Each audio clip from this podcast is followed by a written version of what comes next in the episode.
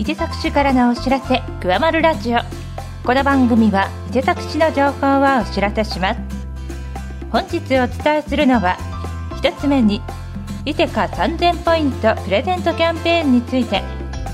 2つ目に環境啓発ポスター展について。3つ目に市内の小中学校に勤務する臨時教職員の募集について。4つ目に新型コロナウイルスワクチンに関する業務について。5つ目に能登半島地震災害義援金についてで。すそれでははじめに伊勢カ3000ポイントプレゼントキャンペーンについて。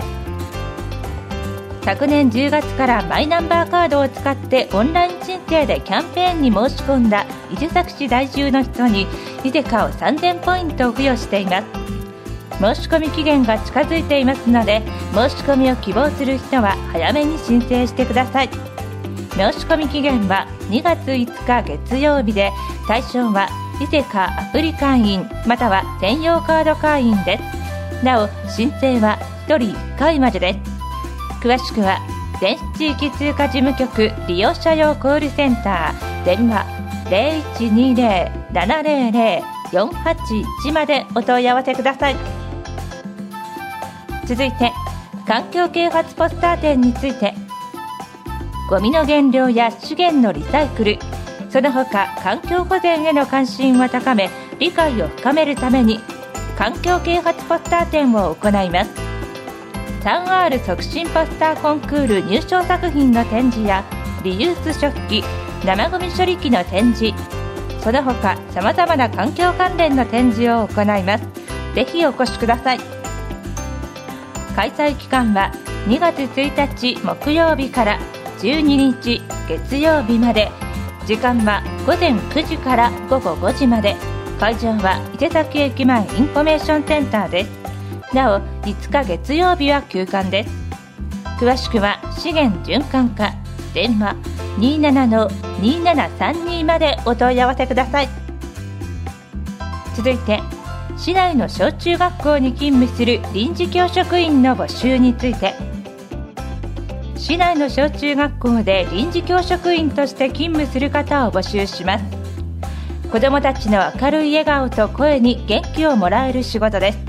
また教員免許状をお持ちの方であればどなたでも勤務可能です。子どもが好きな方教員を目指していたが諸事情により現在お勤めをしていない方育児が一段落し教員免許状を生かしたいと思っている方など大歓迎です。ぜひお申し込みください。詳しくは学校教育課電話27-2788までお問い合わせください。続いて新型コロナウイルスワクチンに関する業務について。1月31日水曜日をもって伊勢崎市新型コロナウイルスワクチンコールセンター業務および LINE 予約を終了します。2月以降の新型コロナワクチン接種の予約受付は医療機関が行いますのでお電話にて予約してください。なお接種券の再発行などは健康づくり課まで問い合わせてください。詳しくは健康づくり課電話27-6275までお問い合わせください。続いて能登半島地震災害義援金について。日本赤十字社では令和6年能登半島地震災害義援金を受け付けています。市役所などに義援金を受け入れるための募金箱を設置しておりますので皆様のご協力をお願いします。